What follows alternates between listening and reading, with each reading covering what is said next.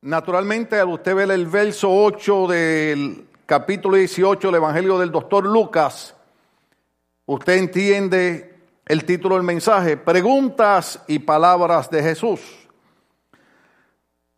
En ese verso dice de esta manera, os digo que pronto les hará justicia, pero cuando venga el Hijo del Hombre, vean la pregunta del maestro, hallará fe en la tierra. Hay una razón, hay un propósito por lo cual el maestro presenta esa pregunta. Nada en la Biblia está por puro chiste. Nada en la palabra de Dios está porque no había más nada que decir. Todo tiene una razón. Y antes del maestro hace esa pregunta, presenta la circunstancia de una mujer que está necesitada de que se le haga justicia. Si ustedes pueden poner eh, capítulo completo, gloria al nombre del Señor para que los hermanos lo puedan leer conmigo, usted va a poder entender un poquito más por qué el maestro hace esa pregunta. También le refirió Jesús una parábola sobre la necesidad de orar. ¿Cuándo? ¿Cuándo? ¿Cuándo? Siempre que nos dé la gana. Porque algunos cristianos son así. O sea, eh, eh, para que no se sienta mal, vamos a empezar el año bien. Algunos cristianos somos así. Oramos cuando nos da la gana u oramos cuando necesitamos. Sin embargo, el consejo del Señor en esa parábola, usted sabe que eh, se dice una cosa para traer una enseñanza. Y él dice, es importante orar siempre. La ventaja de la oración es que usted puede orar de rodilla, puede orar sentado, puede orar acostado, puede orar de pie, puede orar manejando, puede orar trabajando. O sea, en otras palabras, podemos estar orando continuamente. No hay ninguna razón por la cual no podamos orar. Hay un momento que lo sacamos en la oración de rodillas porque es un momento de comunión, es un momento de intimidad, es un momento donde queremos tratar ciertas cosas íntimas con el Señor. Muchas veces mientras yo predico en mi mente estoy orando. Señor, ayúdame que no diga palabras incorrectas. Señor, ayúdame porque aquel hermano me está mirando mal y aquella me quiere espetar las uñas. Señor, que yo no diga cosas que desagraden. Porque continuamente uno tiene que estar orando. Imagínese, la Biblia dice, si el justo con dificultad se salva. O sea, en otras palabras, para nosotros los cristianos que oramos, muchas veces se nos hace difícil esta carrera. Imagínese aquel supuesto cristiano que ni siquiera ora. Por eso dice el Señor, hay que orar siempre y entonces trae algo que es un poquito como difícil de entender o, duro de aceptar, porque a menos que usted no haya pasado por luchas, pruebas, batallas, contrariedades, eh, eh, eh, cosas horribles en su vida, usted tal vez no podría captar muy bien esa palabra desmayar. Usted ve, a mí me gusta escuchar predicadores que hablan positivo. Digo, oh, aleluya, gloria a Dios. Necesito escuchar a alguien que me motive. Pero es muy fácil estar todo el tiempo en un lugar donde me están dando una motivación. Otra es cuando yo estoy completamente solo y no hay nadie al lado mío para que me motive. ¿Qué yo voy a hacer en ese momento? Ahí es donde el maestro comienza a traer esa enseñanza porque hay una razón importante por la cual él dice que tenemos que aprender la realidad de no desmayar. En otras palabras, Jesús está diciendo, hay muchos que han abandonado la fe. Hay muchos que han desmayado. Y a veces yo no sé si, si los problemas tendrán la misma fuerza para todo el mundo o serán diferentes. Pero sí yo les tengo que decir una verdad. Jesucristo dijo, en el mundo tendréis problemas. En el mundo tendréis tribulaciones. En el mundo tendréis aflicciones. Lo único que Él garantizó, pero es aquí, yo estoy con ustedes todos los días hasta el fin del mundo. Pero aunque yo esté con ustedes, van a tener problemas, van a tener dificultades. Entonces, lo que espera Jesús de nosotros es que no desmayemos. Disimuladamente, mire que está al lado y bajito, dígale, no desmayes. Ahora, cuando nosotros estamos bien, cuando, cuando hay dinero para la renta, cuando la salud está bien, cuando no hay problema con los hijos, cuando no hay problema con los vecinos, cuando todo está bien, podemos decir, todo lo puedo en Cristo que me fortalece. La diferencia es si cuando estamos en problema, podemos decir, todo lo puedo en Cristo que me fortalece. Porque es en ese momento de dificultad que usted tiene que entender que esto no es, la Biblia dice, el apóstol Pablo cuando escribe, le dice a las iglesias en el Nuevo Testamento, porque nosotros caminamos por fe y no por vista. Por eso el verso que leímos, ¿cuál fue la pregunta que hizo Jesús? Cuando el Hijo del Hombre regrese a la tierra, hallará fe.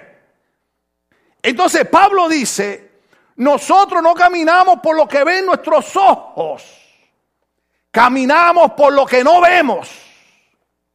Porque el libro de Hebreos capítulo 11 dice, es pues la fe, la certeza, la seguridad, la convicción de lo que se espera.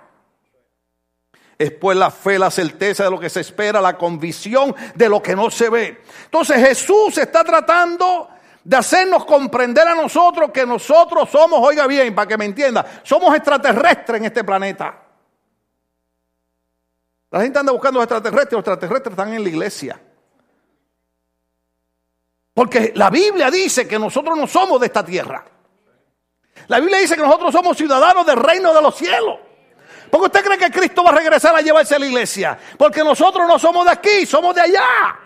Somos extraterrestres, bendito sea el Señor. Nosotros no somos de la tierra. Por eso es que hay un verso que yo no quiero predicar de eso, pero por eso hay un verso que dice, no ame las cosas de este mundo, no ame las cosas de esta tierra, porque tú no eres de aquí, tú eres de allá. Por eso es que la Biblia dice, donde está tu tesoro va a estar tu corazón. Si tu tesoro está en el reino de los cielos, ahí va a estar tu corazón. Entonces, cuando, cuando Pablo escribe y dice, nosotros caminamos por fe, no por vista.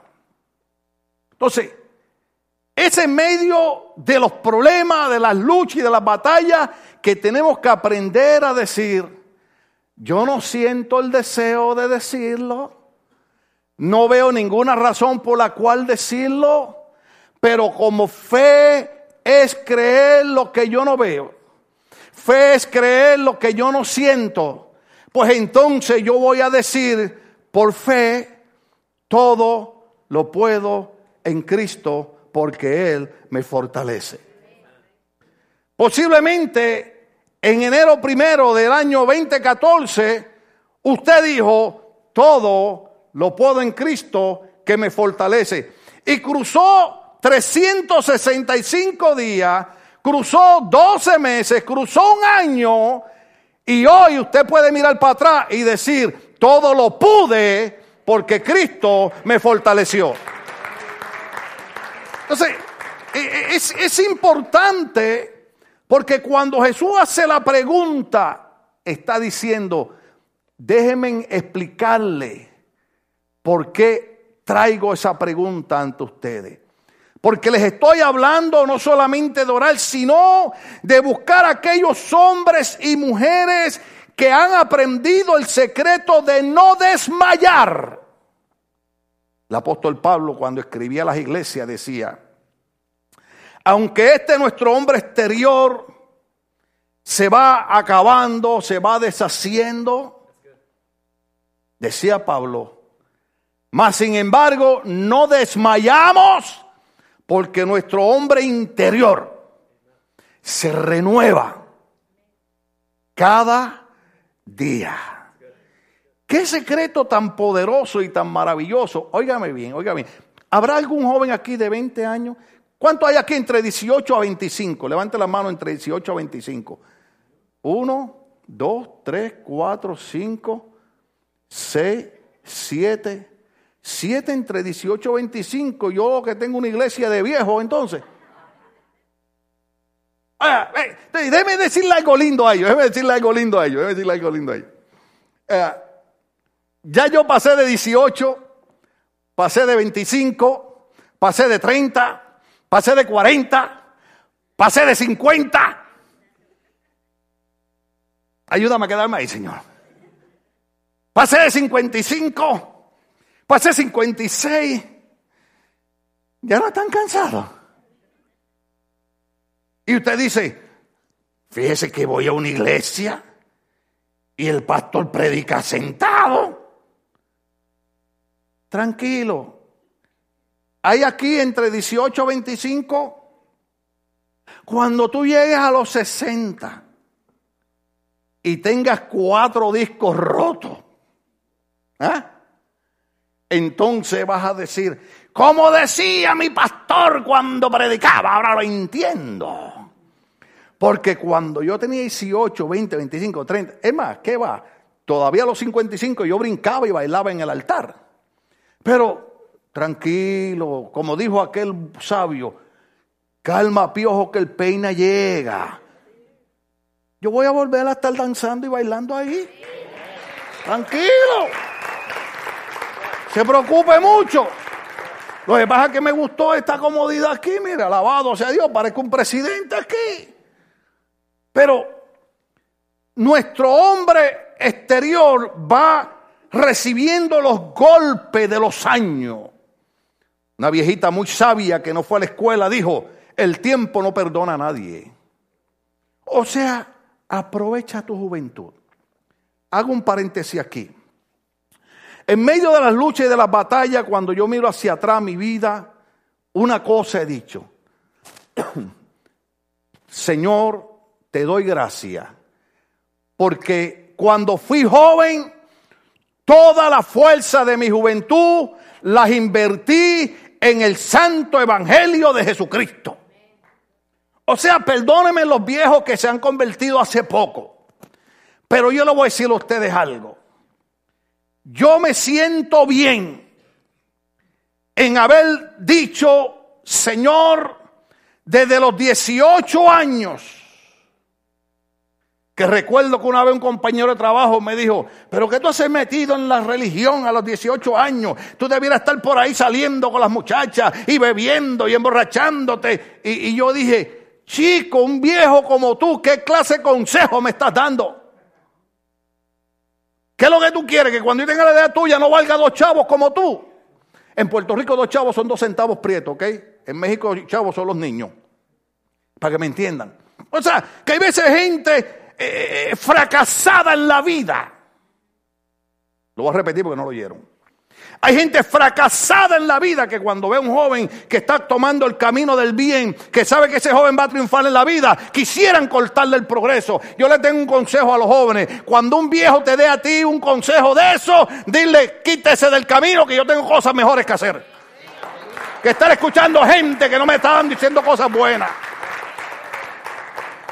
Mire, yo me siento bien de haber dado mi juventud al Señor. Prediqué en las calles, prediqué en las cárceles, prediqué en los hospitales, me metí en lugares donde no me metía la policía. Cuántas cosas hice para el Señor. En esta iglesia, cuánto no trabajé físicamente, hermano. Todavía es, mire, con todo lo que estoy. Y usted me ve aquí gritando. Y usted dice, pero ¿qué tiene ese hombre? Si ese hombre ha pasado por tantos problemas y luchas y enfermedades y circunstancias, ese hombre es para no venir más a la iglesia. Jesús dijo, yo quiero que ustedes aprendan la importancia de no desmayar. Aquella mujer, ponme ahí 18 otra vez,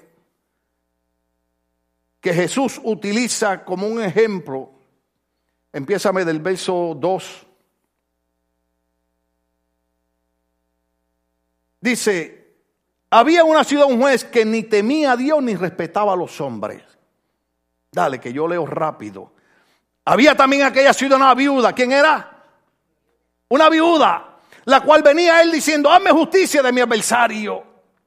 Y él lo quiso por algún tiempo, pero después de esto dijo dentro de sí, aunque ni temo a Dios ni tengo respeto a hombre. Sin embargo, porque esta viuda me es molesta, le haré justicia, no sea que viniendo de continuo me agote la paciencia. Y dijo el Señor, oí lo que dijo el juez injusto. ¿Y acaso Dios no hará justicia a su escogido que claman a él día y noche? ¿Se tardará en responderles? Os digo que pronto les hará, justicia, pero cuando venga el Hijo del Hombre, hallará fe en la tierra. Fíjese el ejemplo que Jesús usa. Oh, aleluya. Yo lo siento por los hombres, pero gloria a Dios por las mujeres de fe. Las mujeres, hermano, eso es tremendo. Tienen un don de Dios pasan por luchas, pasan, perdonen la expresión, pero es verdad, pasan por abuso, pasan por desprecio, pasan por maltrato, pasan por cosas inconcebibles, soportan cosas, déjeme decirle para que me entiendan, que ni muchos machos aguantarían. Porque hay hombres que muy machos, pero en el primer problema salen corriendo como una mujer. Ay, se me zafó eso y estamos empezando el año. Imagínense si apenas estamos empezando el año, lo que viene. El resto del año. ¿Se preparan los hombres o qué? Pero fíjese que esa mujer viuda, el Señor usa esa parábola para decirnos a nosotros, ¿se dieron cuenta con lo que ella estaba lidiando? Está lidiando con un juez injusto para empezar. Un hombre que no tiene temor a Dios ni a los hombres, no le importa. Iba a decir una expresión aquí mexicana, pero sonaría fea en la, predicación. Pero ustedes saben cuál iba a decir, ¿verdad? Usted sabe, usted sabe cuando usted le dice a un mexicano algo y el mexicano le quiere decir que no le importa, dice. ¿Ya saben cuál es? ¿Cuántos saben cuál es? Levanten la mano que saben cuál es. Tres mexicanos nada más aquí. Y mire, a ese hombre lo que pensará la gente. Pero aquella mujer había aprendido un secreto. No puedo desmayar. Porque si desmayo no obtengo lo que quiero. Y aquella mujer parece ser que conocía el secreto de creer lo que no se ve. Y esa mujer en su corazón decía, a mí no me importa cuán injusto sea, a mí no me importa si no creen Dios, a mí no me importa si no le tiene miedo a los hombres, pero de alguna manera ese sinvergüenza a mí me va a hacer justicia. ¿Cuál fue el secreto? Constancia firmeza, pa'lante como el elefante con la trompa alante, sin desmayar. No es una vergüenza, porque, observe esto, dice que era viuda. Yo no tenía apoyo de un hombre. Ay, casi le decía algo aquí a las hermanas que no tienen hombre a los lados. Date quieta, chica, tú vas a vencer. Lo quise decir rapidito. Sí, sí, porque hay algunas hermanas que dicen, ay, si yo tuviera un hombre a mi lado, date quieta, te puedes buscar problemas. Las que lo tienen, gracias a Dios, porque Dios le dio lo que usted necesitaba. Siempre lindo. Apenas, apenas están acabando la fiesta, todavía tiene tiempo para darle un abracito y, y decirle, ay papá, tú eres el que Dios me dio.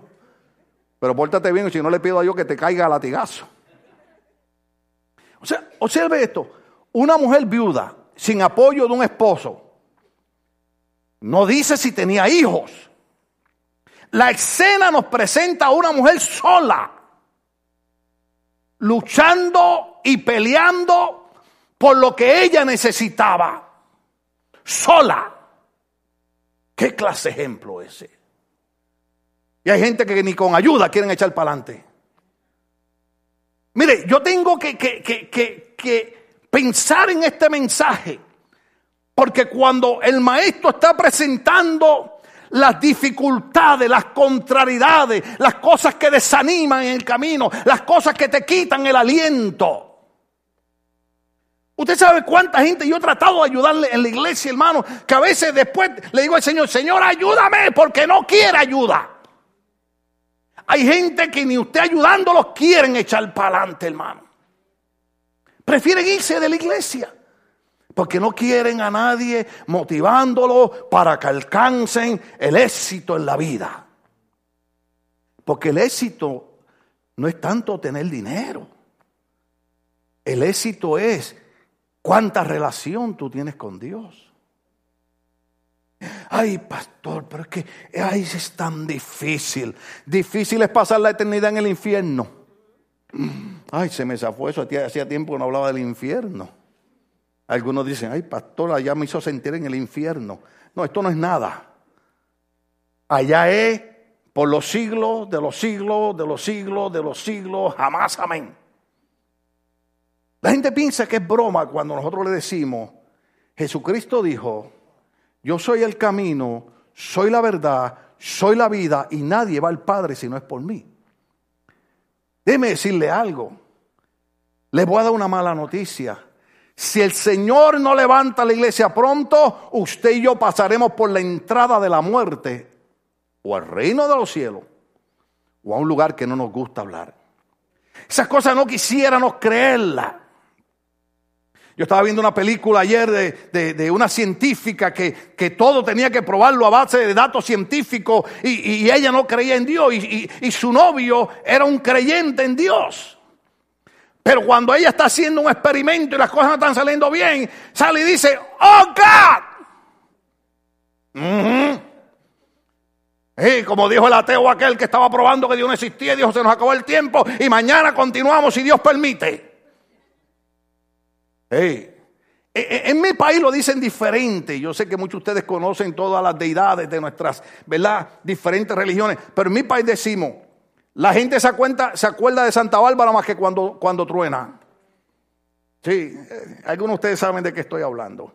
Mucha gente se acuerda de Dios nada más más que cuando, cuando tiembla la tierra. ¿Usted sabe por qué yo nunca he usado los tsunamis, ni los terremotos, ni esas cosas para buscar que la gente venga a la iglesia? Porque esas cosas se le pasa a la gente a los dos, tres meses la gente tiene que tener un encuentro con Cristo. Cuando usted tiene un encuentro con Cristo, usted le pasa como al apóstol Pablo. Cuando se llamaba Saulo de Tarso, iba persiguiendo a los cristianos, iba encarcelando a los hermanos, iba arrastrando a las mujeres por los pelos, pero cuando iba a un, lugar llamado, eh, Damasco, Jesucristo se le aparece y Saulo cae al piso, queda ciego por tres días. Y él dice, Señor, ¿quién eres? Y Jesucristo le dijo, soy Jesús a quien tú persigues. Y desde ese día en adelante, Saulo de Tarso, que se convirtió en apóstol Pablo, oiga, lo metieron preso, le dieron latigazo, casi lo matan a pedrada, estuvo en naufragio, pero jamás se atrevió a dar un paso hacia atrás de la fe y prefirió morir decapitado en Roma antes que dejar los caminos de Dios. ¿Por qué? Porque tuvo un encuentro real con Jesucristo. En las iglesias, perdóneme hermano, tenemos, tenemos mucha gente que se llama cristiano, pues son cristianos de moda. Son cristianos de, de, club. El Señor está llamando cristianos de encuentro.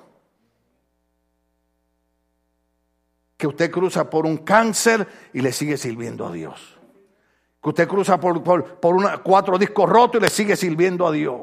Que se le muere su hijo y usted le sigue sirviendo a Dios. Que tiene que estar sentado y le sigue sirviendo a Dios. Porque usted sabe que Dios es digno de que se le sirva porque le servimos por lo que Él es y no por lo que Él nos da. Sea el nombre de Dios glorificado.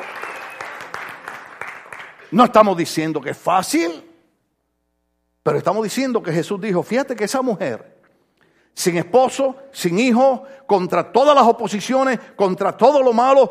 ¿Cuántas veces tal vez esta mujer sintió el deseo de no seguir luchando? ¿Cuántas veces tal vez vecinos y vecinas le dirían, pero mujer, no pierdas el tiempo? Pero ella hacía lo que le dijo Pablo a la iglesia. ¿Sabe qué le dijo el apóstol Pablo a la iglesia? Poniendo vuestra mirada arriba a la derecha del Padre donde está Cristo sentado. El apóstol Pablo decía, ciertamente dejando lo que se queda atrás, yo me extiendo hacia adelante, mirando al blanco de la soberana vocación, a Cristo Jesús, Señor nuestro. ¿Por qué usted cree que Pablo podía decir, ante en todas las cosas somos más que vencedores por medio de Cristo que nos amó. Porque Él sabía que aunque fuera duro, que aunque fuera difícil, que aunque había momentos de duda, que aunque había momentos de desánimo, Él sabía que podía seguir marchando porque detrás de Él estaba aquel que dijo, yo estoy cuan poderoso gigante, juntamente con ustedes. Cuán poderoso gigante. Usted sabe cómo se identifica a Dios. La Biblia dice de Dios que la tierra es el estrado donde Él pone la planta de sus pies. Por eso es que nosotros tratamos de enseñarle a los niños que Dios no es Diosito. ¿Se acuerdan? A nosotros cuando chiquitos, no haga eso porque Diosito se va a enojar. Mire, primero, no le meta miedo a los niños con Dios. Porque esa era la lucha que yo tenía. Porque iba a la iglesia y allá me decían que Dios me amaba. Y acá me decían, Dios te va a castigar. Uno no sabía qué creer. Déjame decirte algo. Si hay un juicio de Dios, pero hay un juicio de Dios para la gente que desprecia la bondad de Dios. Pero mientras usted y yo hayamos aceptado la gracia redentora de Cristo, Tendremos momentos de duda. Yo sé que usted nunca ha dudado. Pero Juan el Bautista, que vino preparando el camino del maestro, se me fue el tiempo y es pena. O le damos un poquito más. Venía diciendo, detrás de mí viene uno que no soy digno de desatar. Oiga, los cordones de sus tenis para que me entiendan. La cinta de su calzado. Y venía hablando del maestro y venía hablando de Jesucristo. Y lo meten preso. Y en la cárcel. Hay gente que le da dos variaciones. Pero la mayoría de los buenos teólogos, entre ellos, entre ellos un buen maestro, un buen pastor de aquí de Los Ángeles, California, fundador de un concilio, nada más digo el apellido, Sepúlveda, hombre muy respetable, yo siempre lo respeté muchísimo. Hombre, un, hombre que usted no lo veía hablando en lengua en el altar, usted no lo veía empujando a la gente ni soplando a la gente, pero cuando aquel hombre enseñaba, había que amarrarse, porque aquel hombre hablaba palabra buena y palabra del Señor.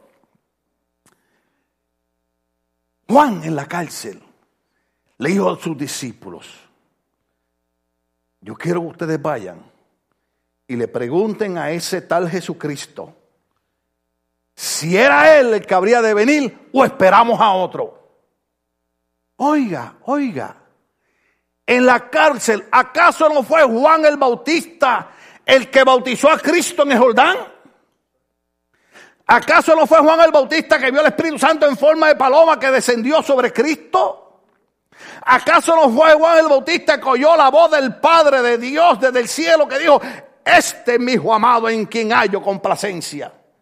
Sin embargo, a pesar de esas grandes experiencias y poderosos encuentros en el ministerio con Dios, en la cárcel, en el momento difícil, en el momento duro, dudó. Te estoy haciendo un favor, te estoy diciendo que los momentos que tú dudas son momentos de lucha, de prueba, de batalla. Pero aún en esos momentos Dios no te ha dejado. Dios sigue contigo. Juan, pregúntenle. Y Cristo que es tan bueno, le dijo a los discípulos, vayan y díganle a Juan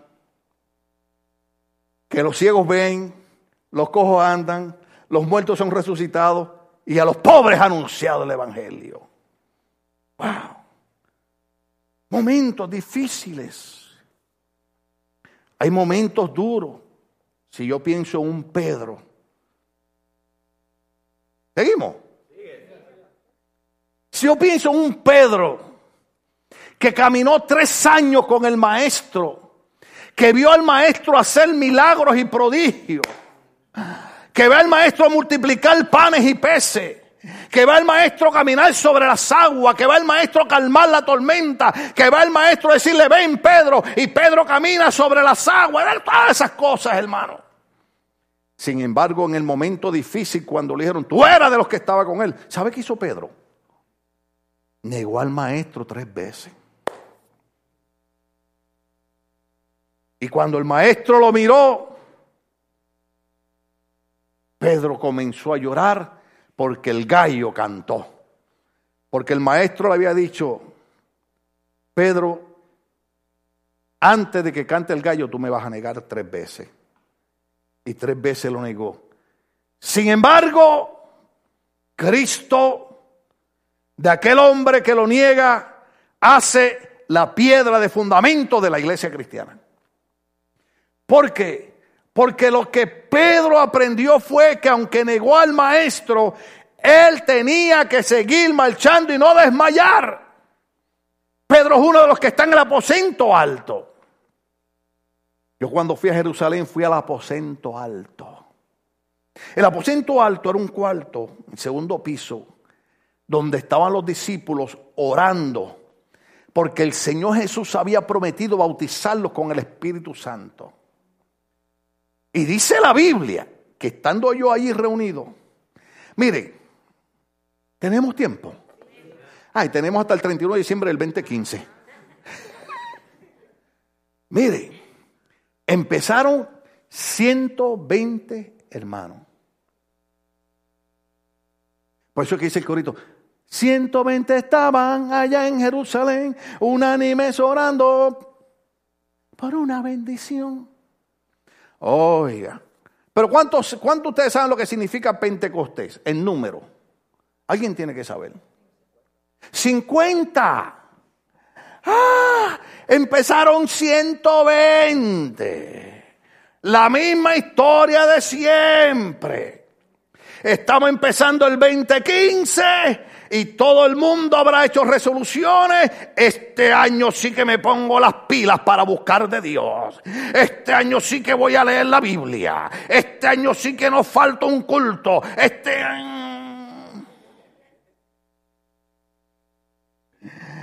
Algunos, mire, aquí hay, aquí hay un montón que llevan 10 años mintiendo, porque siempre que empieza el año, este año sí que paso el año metido en el gimnasio y bajo de peso más gordo están. Mire, mire. Por este relajo de las resoluciones, yo creo que fue que Dios me, me motivó a este tema. Porque empezaron 120. Y cuando cayó la promesa del Espíritu Santo, habían 50. ¿Dónde estaban los otros? Los desanimados, los cansados, los que no ven nada de Dios en ningún lado. Y yo sé que eso es difícil, hermano, decirlo a una iglesia donde hay tanta gente linda como ustedes. Pero, hermano, qué difícil es explicarle a una persona que si no cambia esa actitud yo no puedo caminar con ella. ¿Ah? ¿Usted sabe lo que le costó a Cristo mi salvación? Su vida en la cruz del Calvario. Ay, yo entiendo que hay momentos de duda, hay momentos de desánimo, pero el maestro dijo, esa viuda no desmayó. ¿Te oyó lo que yo dije? Por eso Cristo pregunta y dice, cuando el Hijo del Hombre venga, ¿hallará fe en la tierra? Fe no es no tener problema. Yo sé, yo sé, yo sé, yo sé. Yo voy a seguir trayendo esos buenos predicadores aquí que le dicen a ustedes que fe es que uno nunca le da catarro. Ajá. Que le vaya y le diga eso a los que acaban de pasar el flu tirado en la casa. ¿Ah? Fe, siempre tener dinero. Eso dicen ellos. Bendito sea el Señor. Y es, es, a mí me gusta ese mensaje. Alabado sea Cristo. Pero el problema es este. Si me dicen que fe solamente estar sano, tener dinero, no tener problemas. ¿Qué herramientas yo voy a tener para sobrevivir cuando las cosas no sean así? ¿Mm? Pues déjame decirte algo. Puede ser que yo no tenga el dinero que tiene otro. Puede ser que yo tenga problemas con mis discos que no tiene otro. Pero yo te voy a decir a ti algo. Pero cada vez que yo me encuentro en los momentos de duda, ay pastor, usted duda. Y usted tampoco. ¿Cuánto? Eh, eh, ¿Usted no? Yo soy el único pecador aquí. Bendito sea Cristo. ¿Cuántos de ustedes, honestamente, a ver si hay cuatro o cinco personas aquí que dijeron el 2015 lo voy a empezar siendo honesto? Vamos a ver. ¿Cuántos de ustedes en algún momento problema han dudado si Dios está o no está con usted? Aleluya. Ay Dios. Déjame decirte algo. Tal vez yo no tengo lo que tienen ellos, porque ellos tienen eh, siempre sano, siempre rico, pero cuando yo no esté sano y no esté rico, tengo una palabra de Cristo que me lo enseñó una viuda. Tienes que seguir caminando y no puedes desmayar porque fe es creer lo que no se ve. Y si Dios es con nosotros, ¿quién podrá en contra de nosotros? Mire hermano, este caminar es un caminar de luchas y de batallas. Yo quisiera que usted pensara, hermano. Cuando yo fui, cuando yo estuve en la vía dolorosa, yo decía, usted sabe que allá tienen las estaciones, usted sabe, antes, antes cuando yo estaba allá en la iglesia con mi abuelita, contábamos las estaciones, las veces que Cristo caía, todo eso es bonito. Pero yo lo que pensaba era, ¿cómo es posible que el maestro hubiera cargado esa cruz? Hubiera caído, hubiera sangrado para llegar a un monte Gólgota, hacer con una lanza traspasado su costado, una corona de espinas, ser burlado. Lo hizo para darnos salvación. Ese ministerio le costó a Cristo mucho dolor. Y a nosotros también nos va a costar momentos de duda, momentos de desánimo, momentos de tristeza, momento de lágrima, momento de dolor. Génesis capítulo 12, verso 1, dice de esta manera. Ah, lo dejamos para el año que viene, para el 2016. O seguimos. Yo lo a usted, ustedes parecen así como cuando los borrachos están así con, con la de eso al otro día, están ahí. necesito un trago de tequila para que se me quite esto. Un trago de vino del Espíritu Santo lo que te tienes que dar lavado, sea, Cristo. Yo espero que ya se le haya pasado la borrachera de la comida que se echó el cuerpo. Sí, sí, sí, porque eh, eh, yo he visto gente, yo he visto gente que come, eh, hacen pavo, turkey para Navidades. Gracias a Dios, ninguno de ustedes comió pavo en Navidades porque comieron mucho en, noviembre. Pero hay gente que come turkey, pavo, guajalote. ¿Ah? chompipe.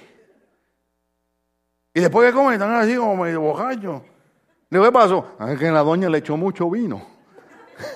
Hay, muchas hermanas que le gusta usar mucho el vino ese de cocinar, pero le echan una copita a la comida y se toman ellas tres, las estoy velando. Bendito sea el Señor. Génesis capítulo 12. Dice, pero Jehová había dicho a Abraham, vete de tu tierra y de tu parentela y de la casa de tu padre a la tierra que Léalo. ¿Que te qué? Boom. Lo mismo de la viuda. Dios le está diciendo a Abraham, tú tienes que salir creyendo que lo que yo te estoy diciendo es verdad. Porque Dios ni le dio un, mapa eh, en español americano sería, ni le dio un blueprint, ni tenía GPS, ni sistema de navegación. Lo único que tenía era una palabra de Dios que le había dicho, sal de la tierra de tu padre a la tierra. Oye bien, que te mostraré. En otras palabras, tienes que salir por fe. Tienes que salir creyendo que el Dios que te está mandando a salir te va a sacar te va a llevar y te va a terminar el camino. Abraham, oh, oh, ojalá esto hubiera sido vigilia, hermano. Abraham tuvo que aprender lo que era no desmayar en la fe. Cuando él salió de Arán, la tierra de su padre, tenía 75 años, para los que no entienden español, 75. ¿Mm? Y yo digo, Dios mío, yo a los 60 estoy que, ay Señor, que tengo que estar sentado, que a veces doy un paso y me duele aquí, si no me duele allá. La gente cree que yo estoy bailando mambo y es el dolor que me mueve lado a lado. Oiga. Y esto para los 75, diga conmigo 75. Sale con una promesa. ¿Y sabe qué le dice Dios? Y a la tierra que te llevo, se la voy a dar a tu descendencia. Si Dios le dice eso a los hermanos de hoy en día, que son estudiosos universitarios y, psicólogos y psiquiatras y cuanta cosa esa, ¿verdad? Aunque yo vi por ahí una caricatura una vez que decía que decía que tenemos que tenemos, como dice, eh, más promelogos que psicólogos, o sea, más gente con problemas que gente que cura los problemas. Si fuera hoy en día, hermano, la gente cuestionaría a Dios. La pregunta es esta. ¿Cómo es que le vas a dar esa tierra a mi descendencia cuando yo tengo 75 años y mi mujer es estéril? Y si fuera estéril, podríamos hacer un tececito de hierbas. Pero la matriz de ella está muerta.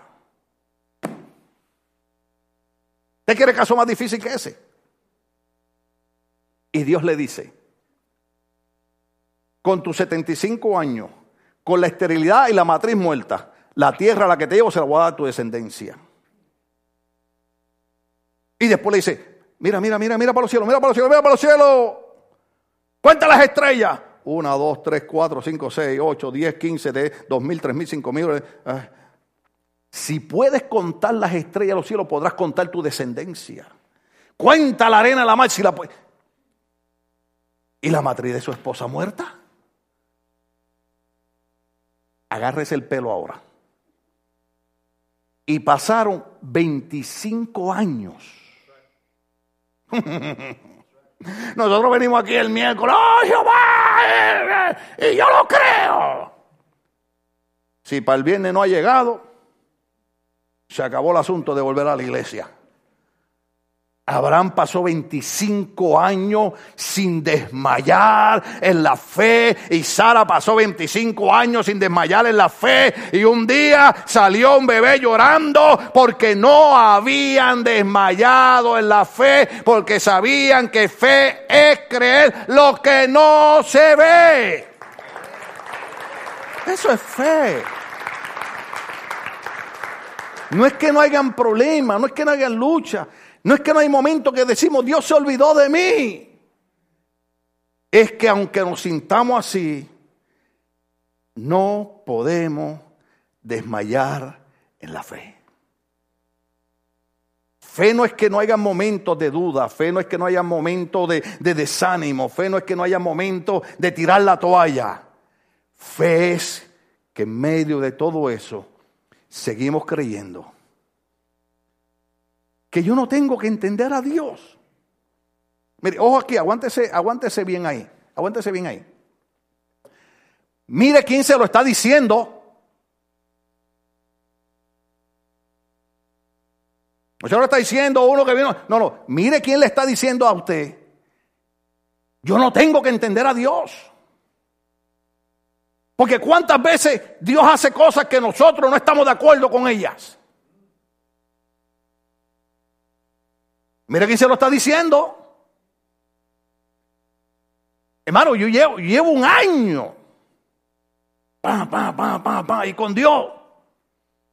Sin embargo, llevo un año aquí al frente diciendo, Dios es el que tiene el control sobre todas las cosas, porque ni una hoja de un árbol se mueve si no es la voluntad de Dios. Mm. Mire, uno de los mensajes que a mí más me gustó de los que yo prediqué aquí fueron, fueron las cicatrices de un líder. Porque, porque a la gente en las iglesias le gusta escuchar los predicadores bonitos. Yo los traigo, no hay problema. Pero un predicador que no sepa lo que es seguir confiando en Dios cuando tu mente va en contra de eso.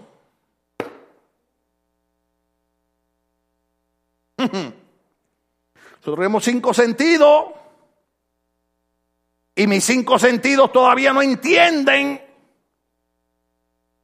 pero la palabra dice, sal a la tierra que te mostraré.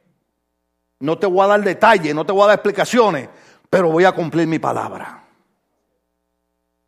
El juez es injusto, pero te va a hacer justicia. No desmayes.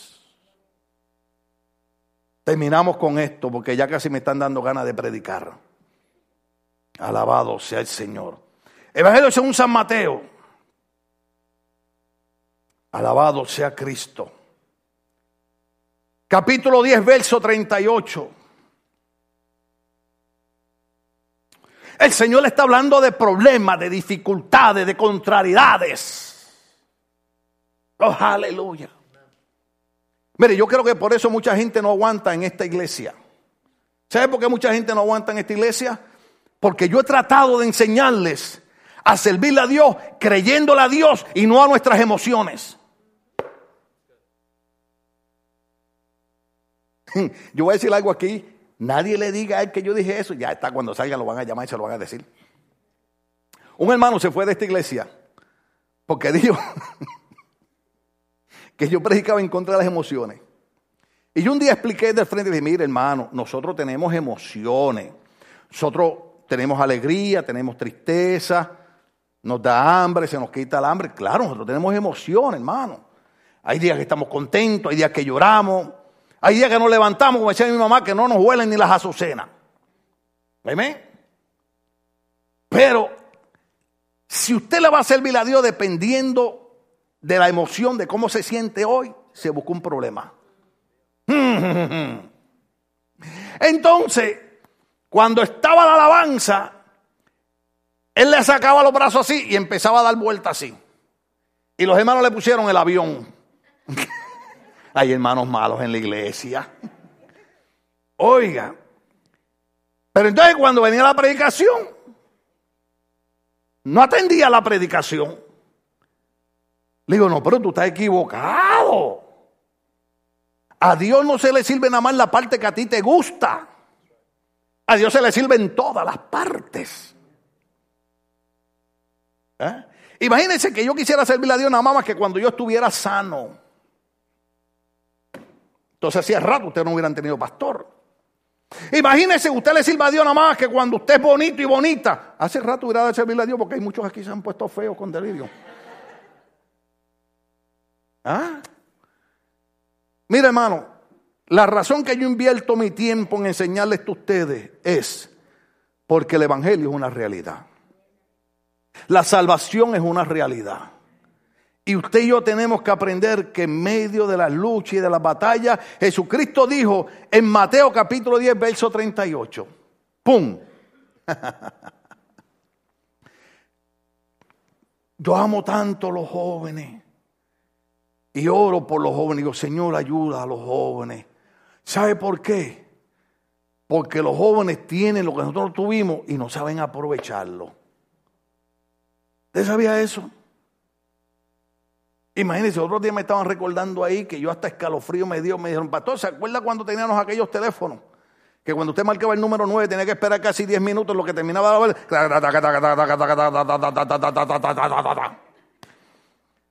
Ahora a veces yo estoy en la computadora en el internet y cuando le hago enter y se tarda tres segundos digo, ay, pero qué lento está esto. Ajá. Mire, si nosotros no aprendemos, ¿usted sabe, ¿usted sabe por qué nuestros abuelitos y nuestros papás a veces nos dejaban tener problemas? Porque sabían que los problemas nos iban a educar en la vida para aprender a apreciar lo que tendríamos. Usted sabe que ahora hay muchos padres que, que, que, que, oiga, cuidan los hijos para que no tengan ningún tipo de problema. Lo que está criando es... Ayúdame, Padre. ¿Cómo lo digo?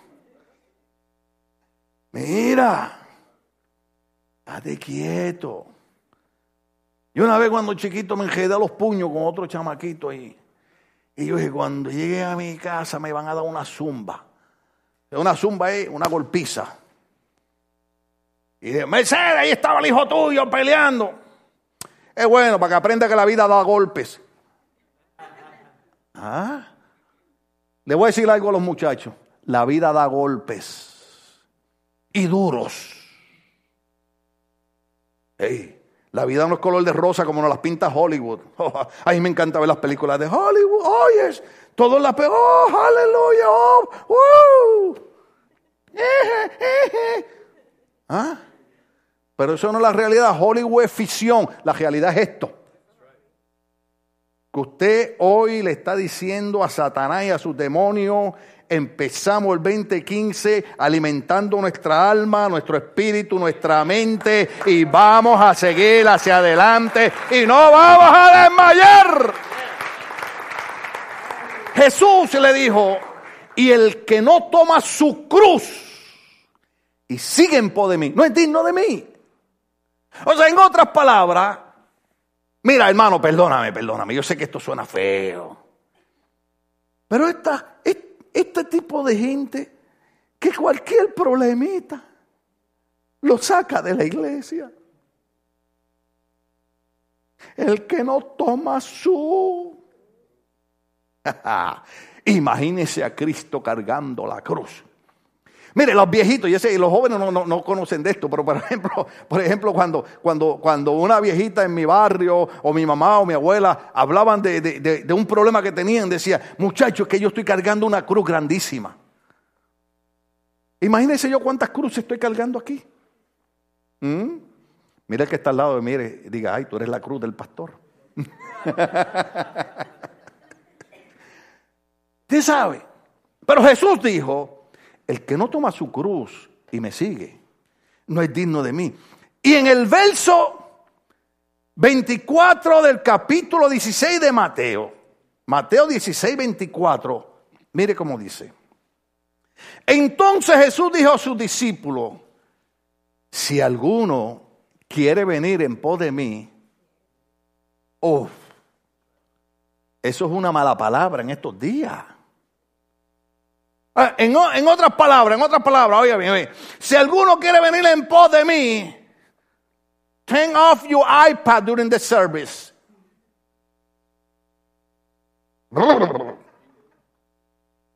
Turn off your iPhone.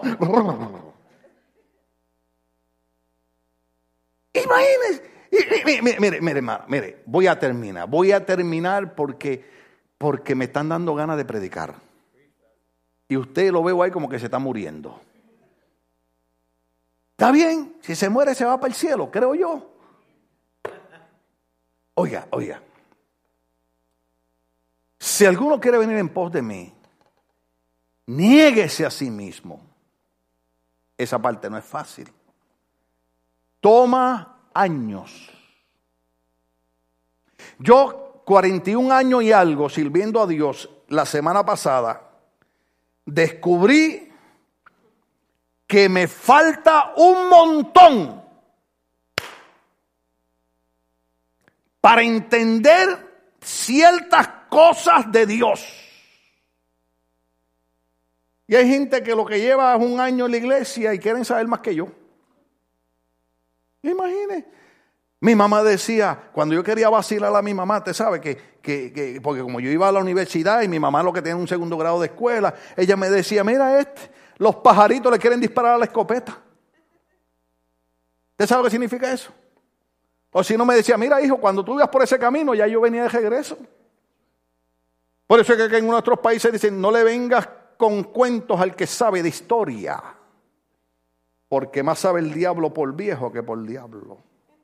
Y tanto tiempo en el campo y no voy a conocer yo el malojillo. ¿eh? Usted no sabe lo que es eso. ¿Ah? Imagínese.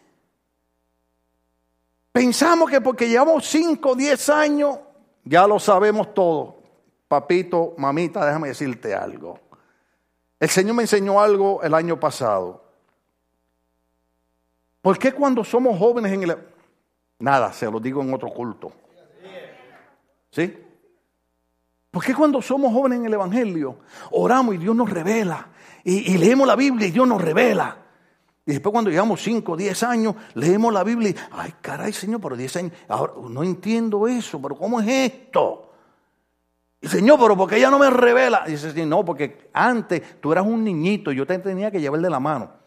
Pero ya eres grande, ahora empieza a hacer tu homework. Ah, empieza a hacer tu trabajito. Mire, yo gracias a Dios al doctor Samuel Pagán, que es un hombre sumamente respetado. Nunca le he dicho, dígame cómo se prepara esto. ¿Usted sabe lo que yo hago? Compro sus libros y los leo. Porque un día lo llamó, lo llamó un ministro de otro estado y le dijo, doctor Pagán, estoy preparando esto y me gustaría que usted me dijera cómo es. Y el doctor Pagán le dice, no, mira, eso es fácil. Tú agarras la Biblia, agarra un diccionario bíblico, agarra una concordancia, agarra otros libros buenos, tú los lees, los estudias y ahí vas a sacar lo que necesitas.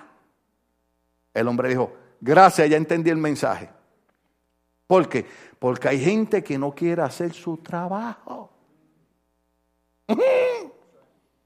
No sé cómo era que decía mi suegra, eh, eh, eh, cocinado y meneado, o meneado y servido, algo así. Pero hay gente, se lo digo en español, hay gente que le quieren que, uno le dé todo en las manos. Hay gente que, que uno le sirva el plato y coja la cucharita y le haga el avioncito. Y abre la boca, papito, ahí va la comidita. Cocine su propia comida y cómasela usted. Entonces Jesús dijo a sus discípulos, si alguien quiere venir en pos de mí, níguese a sí mismo y tome su cruz y sígame.